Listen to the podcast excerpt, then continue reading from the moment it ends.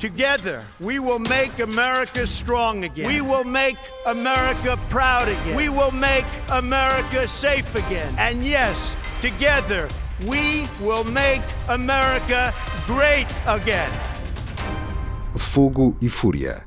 Ver o mundo a partir da América. Viva Alexandre! Viva Ruben, tudo bem? Ontem, democratas e republicanos chegaram a um acordo de orçamento. O que é que na prática esse acordo vai possibilitar, Alexandre? Bom, isto diz respeito àquela questão do shutdown, ou encerramento de agências e departamentos públicos do governo americano. A coisa começou em dezembro, como devemos estar recordados. Eh, nessa altura, o Partido Democrata e o Partido Republicano não conseguiram chegar a acordo para hum, aprovar esse, esta parte do orçamento, que, é, que, diz respeito a algumas agências, entre as quais o Departamento de Segurança Interna. Uh, não chegaram a acordo porque o Presidente Trump exigia 5,7 mil milhões de dólares para construir uh, o tal muro que ele prometeu em, na, durante a campanha eleitoral ao longo da fronteira com o México. Mas este acordo também não tem esse valor. Este acordo também não tem esse valor. Portanto, como, é, como por causa de, de, não ter havido acordo nessa altura, houve o tal shutdown, não é? Não chegaram a acordo.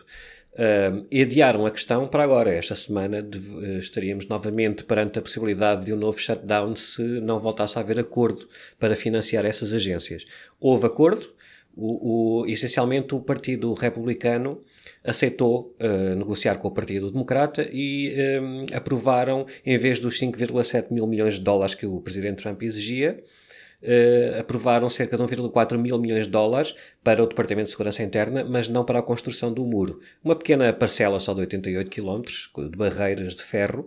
Uh, portanto, uh, na prática, as exigências do Presidente Trump não foram cumpridas.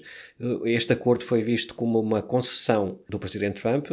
Se a coisa tivesse ficado por aqui, o que é que acontecia? Não vai haver um novo shutdown, porque as agências têm dinheiro para funcionar, mas o presidente Trump não consegue iniciar uh, a construção do tal muro que prometeu nas eleições. E por isso é que vai avançar com a declaração de estado de emergência nacional. Essa hipótese já, já era falada há algum tempo, mas isso levanta problemas constitucionais e até da própria democracia americana, porque uh, os presidentes têm, uh, basicamente, têm poder muito grande para declarar emergências nacionais.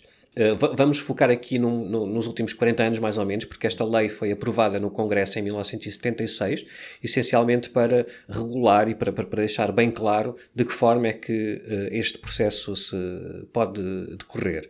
Basicamente, o Presidente dos Estados Unidos, seja ele qual for, tem um largo poder para declarar emergência nacional, isto é, ninguém lhe vai dizer o que é que é ou não emergência nacional. Portanto, eliminamos aqui esta discussão sobre se existe mesmo uma crise na fronteira, porque essencialmente ao declarar a emergência nacional ele está a dizer há uma emergência nacional na fronteira entre os Estados Unidos e o México e para uh, acabarmos com essa situação tem de construir um muro. Seria este o racional, mais ou menos, do Presidente Trump. Ora, ele tem poder de facto para declarar uma emergência nacional, mesmo onde para a maioria das pessoas possa não ser evidente que há uma emergência nacional. Eh, depois, o Congresso, segundo essa lei de 76, eh, poderia travar essa declaração, mas tinha de ser com supermaiorias, coisa que não é possível com a configuração atual do Congresso. Portanto, o, o, a Câmara dos Representantes, muito provavelmente, que hoje em dia é dominada pelo. tem maioria do Partido Democrata, vai apresentar uma proposta para travar essa declaração de emergência nacional. Uh, segundo a lei de 76, o Senado é obrigado a votar uma proposta semelhante para ser uma proposta conjunta.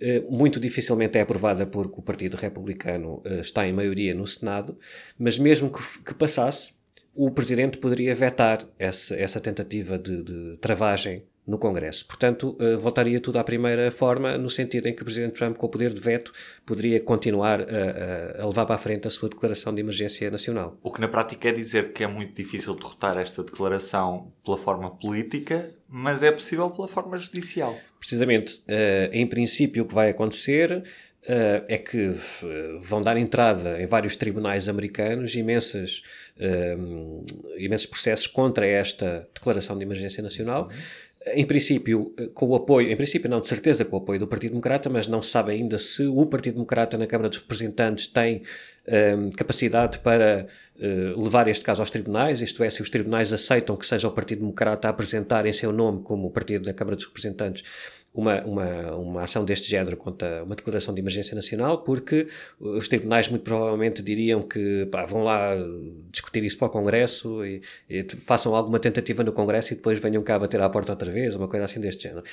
Bem, mas se não for o Partido Democrata diretamente, será com o apoio do Partido Democrata e inúmeras organizações eh, não governamentais e outras nos Estados Unidos vão fazer o mesmo. Em princípio, vão, como é normal nos Estados Unidos, apresentar estas propostas em tribunais que, à partida, são mais eh, têm um, um, histórico de decisões mais favoráveis a estas causas eh, mais próximas do Partido Democrata, mas este caso, como não estamos a falar estritamente da construção de um muro, quando chegar aos tribunais, o que está aqui em causa é a declaração do estado de emergência nacional e o poder que um presidente tem, efetivamente, para declarar um, uma situação de emergência nacional.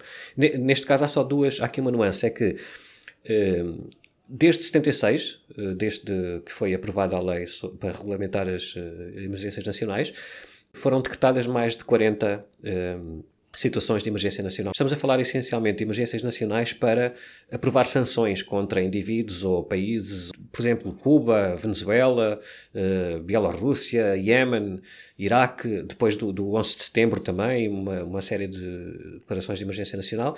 Quer dizer, o que há aqui que reter é que Estão, uh, atualmente estão 31 em vigor, portanto, estas declarações de emergência nacional têm de ser renovadas anualmente. Se não forem renovadas, elas caem e acabam. Estão ainda em vigor 31, a mais antiga uh, foi a dos reféns do, do, no Irão, os reféns americanos na Embaixada Americana no Irão. Um, e, portanto, elas, eh, muitas delas têm sido renovadas com o acordo dos dois partidos, não, não, ou pelo menos com o apoio do Congresso, e, e é, é, assim que as coisas, em princípio, devem acontecer. Essas declarações de emergência nacional que estão ainda em vigor e as outras não foram aprovadas contra a vontade do Congresso, que é o que está aqui em causa neste caso. A particularidade disto é que o Presidente Trump quer aprovar uma declaração de emergência nacional para reverter uma proibição do Congresso. O Congresso, efetivamente, com este acordo desta semana, disse que não concorda com a construção um muro na fronteira com o México. E, portanto, o Presidente Trump quer declarar uma emergência nacional para dar a volta ao Congresso, coisa que ainda não aconteceu. Com o processo a passar para os tribunais, corremos o risco de se alargar no tempo e chegar a outro mandato presidencial? Sim, pode. Neste momento, ninguém faz ideia, ninguém pode antecipar absolutamente nada de como é que vai correr este processo judicial. Sabemos que vai ser muito forte, muito contencioso. A questão aqui é que precisamente porque não há precedentes, nunca, nunca chegou aos tribunais um caso de disputar uma declaração de emergência nacional com este motivo, okay, partindo do princípio de que o Presidente quer contornar uma uh, medida do Congresso, isso nunca aconteceu. Uh, portanto, não se, uh, há, muitas, há muitos especialistas que, que consideram que vai ser difícil, é difícil que os tribunais aceitem sequer estas, estas ações, porque vão dizer que uh, o Presidente tem poder para declarar emergência nacional e isso é uma questão política, vocês têm de resolver isso lá no Congresso e os tribunais não. não, não, não os tribunais efetivamente não têm assim o hábito de se intrometer ou de se ou de, de, de quererem sobrepor-se ao presidente nas suas funções específicas, não é? Portanto, há aqui logo um primeiro obstáculo. Não se sabe se os tribunais vão aceitar. Agora, imaginemos como vão ser entregues tantas ações e propostas tantas ações que um juiz aceite uh, tomar esta decisão que é já muito complicada de dizer uh, este tribunal considera que o presidente Donald Trump não tem razão em declarar o estado de emergência nacional porque aquilo não é uma emergência nacional e não sei o quê. A partir daí, isto depois não, o processo também não acaba aí, não é? Já é difícil isto acontecer, mas também não acaba aí.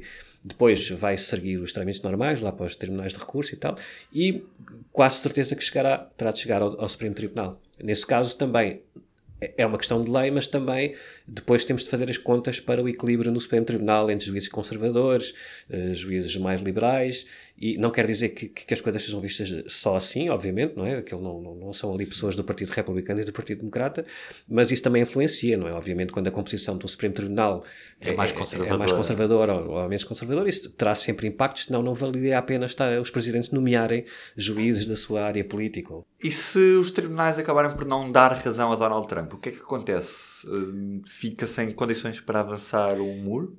Sim, aqui há duas questões importantes. É, à, à primeira vista, qualquer que seja a decisão dos tribunais, o presidente Trump ganha de alguma forma. Dizer, se, se, o processo judicial acabar por lhe dar, lhe dar razão, ele começa a, construir um muro que não, não, não depende só da decisão dos tribunais. Depois temos a questão dos, dos terrenos privados ao longo da fronteira, etc. Pronto, são, são problemas que, pode, que se podem arrastar durante anos. Mas, pelo menos, ele já deu a indicação à sua base de apoio de que está mesmo disposto a fazer tudo o que é possível para construir um muro. Mesmo que depois, no fim, venha a ser derrotado nos tribunais, entretanto, uh, vêm as eleições de 2020 e ele vai poder candidatar-se com, essa, com, esse forte, com esse trunfo, uh, que dizer aos seus apoiantes: Eu não vos deixei cair e eu estou aqui para cumprir a minha promessa e acredito, continuem a acreditar em mim. E ele uh, ganha não... tempo também com o facto de, nesta altura, não estar a haver um orçamento e por isso não estar um shutdown em cima, em cima da mesa. Exatamente, portanto, um shutdown neste momento, se ele não aceitasse aquela, aquele acordo entre o Partido Democrata e o Republicano, poderia os Estados Unidos entrar novamente no shutdown e como, quando, como aconteceu no primeiro shutdown deste ano, ou entre dezembro e janeiro, de 35 dias, isso foi extremamente penalizador, penalizador para o Presidente Trump nas sondagens. Portanto, ele também não quer isso, nem ele nem o Partido Republicano. Uh, a partir disto, é, não, não, se, não se consegue ver aqui uh, algo de mau para o Presidente Trump, para os seus objetivos. Pode é acontecer uma coisa que é que se calhar está um bocado perdido de vista nesta discussão, porque nós estamos a centrar muito na discussão entre o que é que o Presidente Trump quer e o que é que o Partido Democrata quer. E por trás disto tudo, e mais importante porventura do que tudo isto, é o que é que é bom para a democracia americana e para o sistema constitucional americano. O que está aqui em causa é que, mesmo que seja a curto prazo bom para o Presidente Trump, eh, este, esta decisão de declarar uma emergência nacional para contornar uma lei do Congresso, coisa que nunca aconteceu, as outras não iam contra uma proibição específica do Congresso, abre-se aqui a, a, porta para, no futuro, com o presidente do Partido Democrata, uh, o, o, os republicanos, não especificamente o presidente Trump, porque há quem diga que ele não está assim muito preocupado com essas questões desde que uh, a sua base esteja satisfeita e ele consiga surgir aos olhos dessa base como o Salvador e o grande o melhor presidente da história de, dos Estados Unidos. Mas para o Partido Republicano no geral e para, para os cidadãos americanos, mais conservadores, podem dois para amanhã ter um presidente eleito pelo Partido Democrata, eh, liberal, muito mais à esquerda do que tem sido habitual nos Estados Unidos, e nós estamos a ver isso eh, atualmente nos Estados Unidos, em que os, os candidatos que estão a perfilar-se para a, a nomeação pelo Partido Democrata a base deles é mais progressista, mais à esquerda. Uh, portanto, se, se, se, se, este processo for validado pelos tribunais, um futuro presidente do Partido Democrata pode dizer olha, o Congresso, vejam lá se resolve esta questão da, das armas, por exemplo. Ah, não queremos porque nunca querem, nunca chegam a acordo. Então, declaram um estado de emergência nacional porque as pessoas estão a morrer. Há muitas mortes por causa das armas e eu vou aprovar leis para uh, limitar bastante o uso e posse de armas. Quem diz isso diz alterações climáticas. Pode um presidente democrata mais progressista declarar a questão do clima como uma emergência nacional.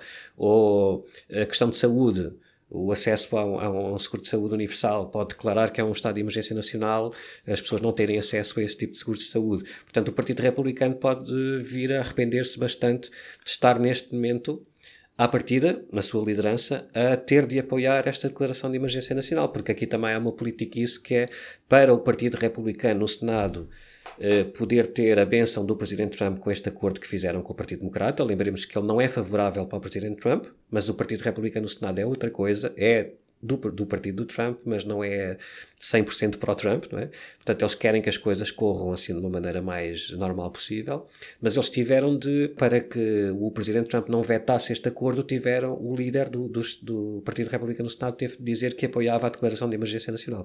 Portanto, eles na prática estão hoje a apoiar algo que, se for validado pelos tribunais, pode virar-se contra eles no futuro com um presidente democrata a declarar emergências nacionais assim à toa, sem, sem ligar ao Congresso.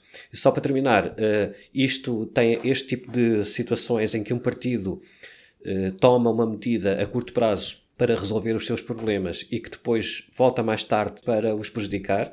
Aconteceu com o Partido Democrata ainda durante a presidência do Barack Obama, que porque não conseguiam uh, nomear uh, juízes para os tribunais eh, comuns nos Estados Unidos, havia ali um, um problema com as nomeações porque era preciso Uh, pelo menos, eram precisos pelo menos 60 senadores para aprovar a nomeação desses juízes, desses juízes e por causa dos problemas entre o Partido Democrata e Republicano não havia uh, maioria suficiente no Senado para fazer isso, então o que é que eles fizeram? O Partido Democrata era o partido da maioria nessa altura, fizeram a proposta no Senado de baixar para 50, de uma maioria 51, para a nomeação desses juízes. Portanto, a partir dessa altura, os juízes comuns passaram a. basta 51 senadores para serem nomeados. Isso já baixou ali a fasquia da exigência no Senado.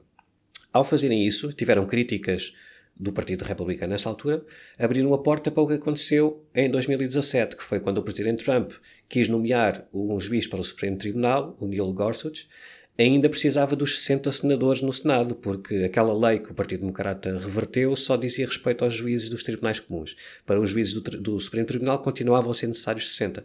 O Partido Republicano, em 2017, baixou a fasquia dos 60 para os 51 também para os juízes do Supremo Tribunal, dizendo que o Partido Democrata também fez o mesmo com os outros juízes há dois anos. Portanto, nessa altura o Partido Democrata se calhar arrependeu-se de ter feito aquela proposta, tal como agora o Partido Republicano se pode vir a arrepender de estar a apoiar esta declaração de emergência nacional. E cá estaremos para ver o fogo e fúria nas duas câmaras. Pronto, então, até para a semana. E, no, e na Casa Branca também. até para a semana, Alexandre. Até para a semana. O público fica no ouvido.